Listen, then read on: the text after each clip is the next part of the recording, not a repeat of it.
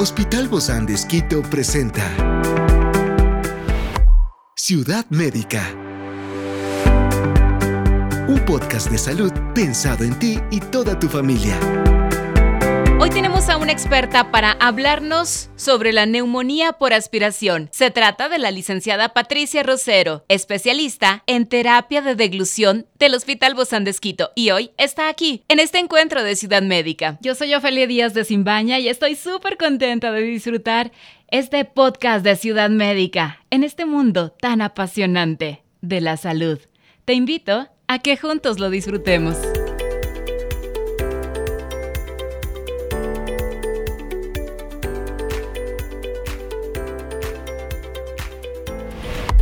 La neumonía por aspiración es una infección pulmonar que se produce cuando sustancias extrañas como alimentos, líquidos o partículas ingresan a las vías respiratorias y llegan a los pulmones. Pero para hablarnos más del tratamiento acerca de estas personas tenemos el gusto de, contar con Patricia Rosero. Ella es terapeuta de deglución del Hospital Bozán de. Gracias, Patti, por acompañarnos. Bienvenida. Muchísimas gracias, Ofe, por esta invitación. Un gusto estar aquí y poder compartir este tema. Bueno, sí, es un tema bastante interesante porque creo que desde la desde la pandemia, a veces como que dejamos a un lado todos estos temas que siguen siendo de vital importancia. Yo todavía conozco personas que me dicen, me pasó esto del COVID hace poco tiempo y quedé mal yo les digo, vayan a las terapias. Todos necesitamos las terapias.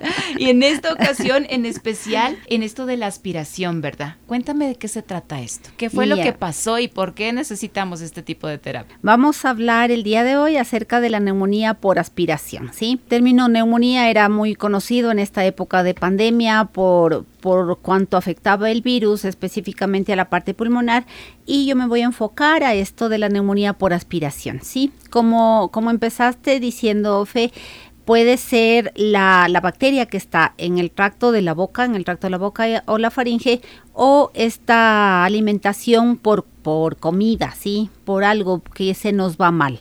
Frecuentemente el paciente dice, sí, me atranqué, se fue por el camino viejo, se está yendo, está tomando otro camino. Entonces, esto que el paciente tiene a veces, ¿sí?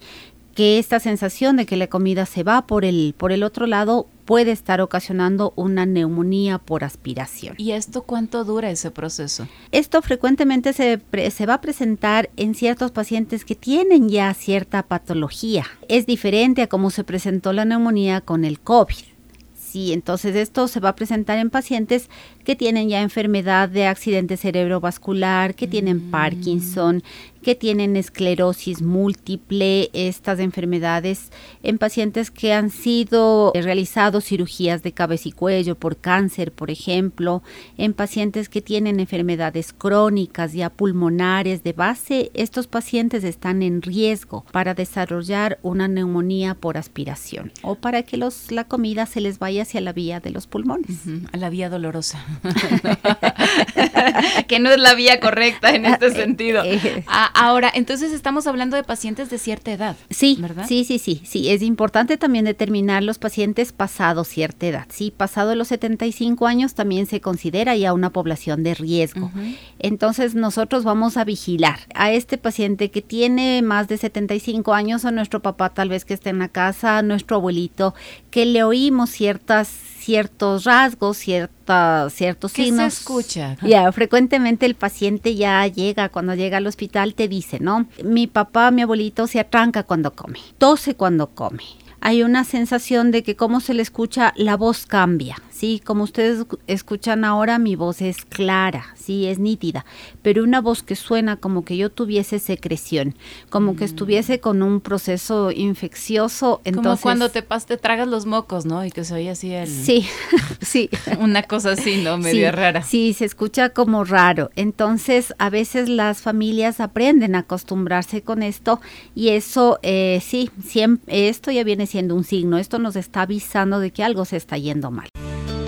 Experiencias excepcionales son el motor que nos anima a trabajar por la salud integral de nuestros pacientes. Expresamos el amor de Dios para dar prioridad a la vida por sobre todas las cosas. Seguimos con nuestro compromiso la seguridad del paciente. Hospital Bozán de Esquito, a la gloria de Dios y al servicio del Ecuador.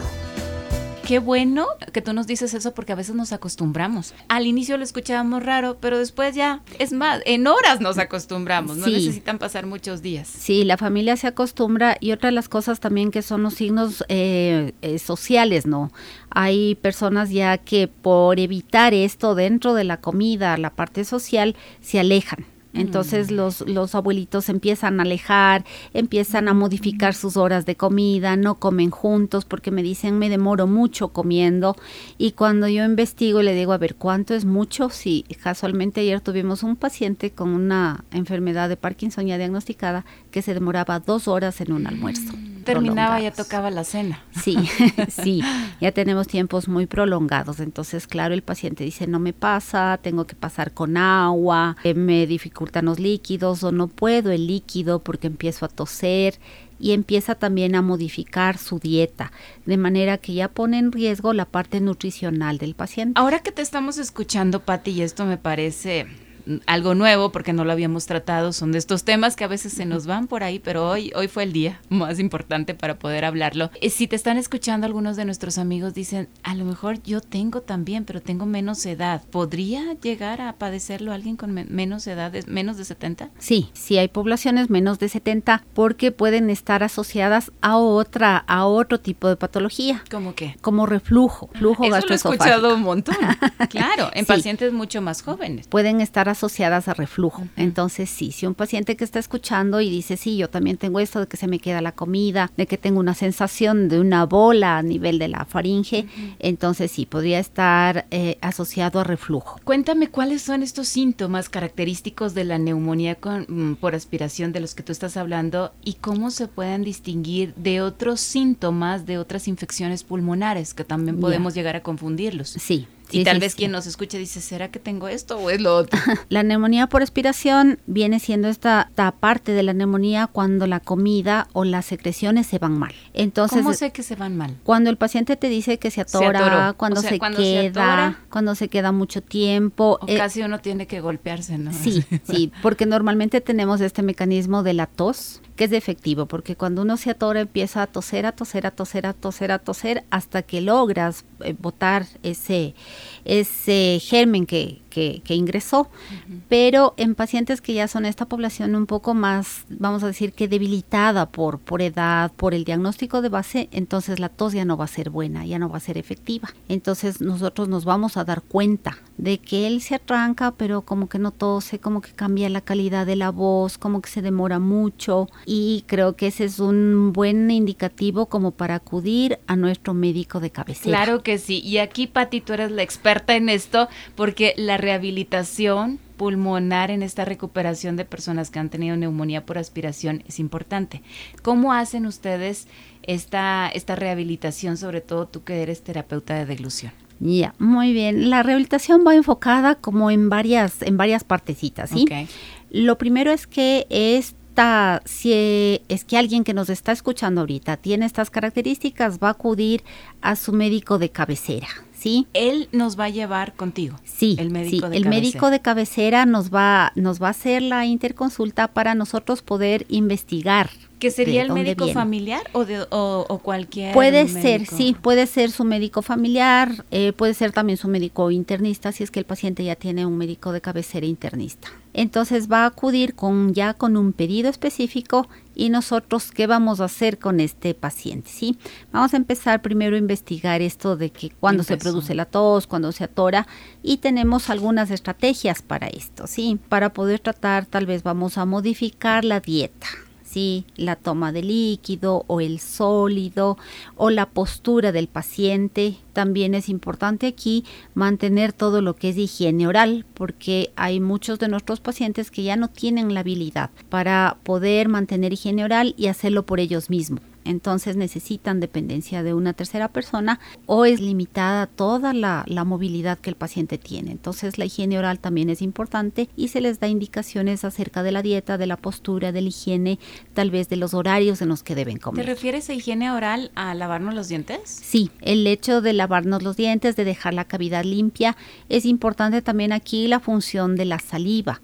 Muchos de nuestros pacientes adultos eh, mayores han dejado de tomar la cantidad de agua que necesitan. Que su vas cavidad. más veces al baño. Sí, muchas veces. sí, eso, eso está muy asociado, sí. Ajá.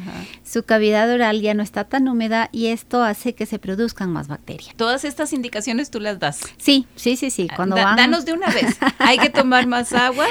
sí, vamos a tomar un poquito más de agua porque normalmente ya el cuerpo no, no te avisa, necesitas hacer tomas más de agua. Aunque Eh, vayas más al baño, no importa. o sea, sí, ya no podemos hacer nada con eso. Necesitamos tener un buen cepillado, un buen cepillado de dientes, sí, principalmente antes de comer. Si es que ya tenemos alguna dificultad, voy a pedir el cepillado antes de la comida y no después. Sí, tal vez pedimos antes y después, sí. Ah, o sea, Lo más uno, veces. lo uno es para evitar que si yo he desarrollado bacteria en la cavidad oral, se vaya el rato que trago y que se me va mal. Y tú dices cepillado con todo y pasta o solo cepillado con agua. Ciudad Médica. Hay cepillado con pasta y hay cepillado con agüita, ¿sí? Podemos, eh, podemos iniciar un cepillado con agua. Porque antes Sí. de la comida con pasta no Sí. está agradable la sí, cosa. Sí, vamos a hacer un cepillado como con pasta, eh, con agua, simplemente con agua hervida. Sí, para tener limpia la cavidad, los dientes, para que esté húmeda también.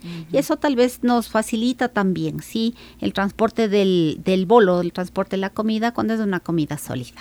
¿Qué otras recomendaciones hay frente a la terapia? Tenemos también cierta modificación de las dietas. A veces el paciente ya tiene dificultad para comer, pero cuando nosotros empezamos a investigar, el paciente sigue comiendo lo mismo. O sea, Sí. no te hizo caso. Sí, a pesar de que a él ya se le dificulta pasar algo sólido como una carne, como el arroz, él no ha modificado eso. ¿Y eso lo tiene que moler o qué es lo que tendría que hacer? Para seguir comiendo las cosas ricas y las cosas que a todos nos gusta, recomendamos es que esta dieta no esté molida, sí, más bien que esté humedecida. Ah. Podemos encontrar una forma de comer carne que no va a ser la carne a la plancha, pero sí la carne que puede ser, ser en pedacitos más pequeños. O sea, la misma que- carne, pero se la cortamos más finito. O Sí. él mismo la corta más finito. Sí, la misma carne, pero le podemos cortar más fino y le vamos a humedecer. Le vamos a poner como una salsa encima que le haga un poco más húmeda y que sea más fácil tragar. Claro, porque molida y licuada. No, no, no, no.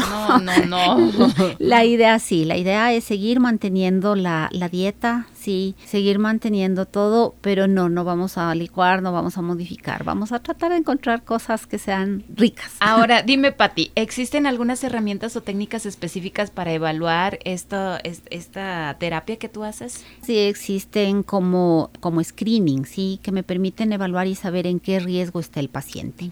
Eso lo vamos a hacer dentro del Hospital Bos Andes en el servicio de terapia de deglución. Ciudad Médica. Hay mucho que seguir hablando de esto, definitivamente. Sí, porque deja, deja muchas incógnitas acerca de la dieta, es una de las cosas que sí nos toca modificar porque muchos de nuestros pacientes han licuado y tengo experiencias Ay, no. muy, sí, muy feas de paciente que come sopa licuada, le licúan todo. Ya no quiere comer. Pero sí, si llega a ser una comida aburrida para el paciente, el paciente no desea comer, es posible que baje de peso por eso. Entonces sí, tenemos alternativas muy simpáticas para hacer de la comida algo rico como, como nos gusta a todos. Claro que sí, a todos nos encanta comer rico y comer bien. Muchísimas gracias, Patricia Rosero, terapeuta de deglución del Hospital Bozán de Esquito, por habernos acompañado. Gracias, Pati. Muchas gracias, Ofelia, por esta invitación y estamos prestos a resolver cualquier inquietud de nuestros pacientes. Un abrazo. Nos vemos pronto. Gracias. Esta es una producción del Hospital Bozán de con el apoyo de HCJB. Encuentra este podcast de salud en las redes sociales como Spotify, SoundCloud y todas las plataformas digitales. Gracias por acompañarnos en este capítulo de Ciudad Médica, un espacio para tu salud. Hasta la próxima.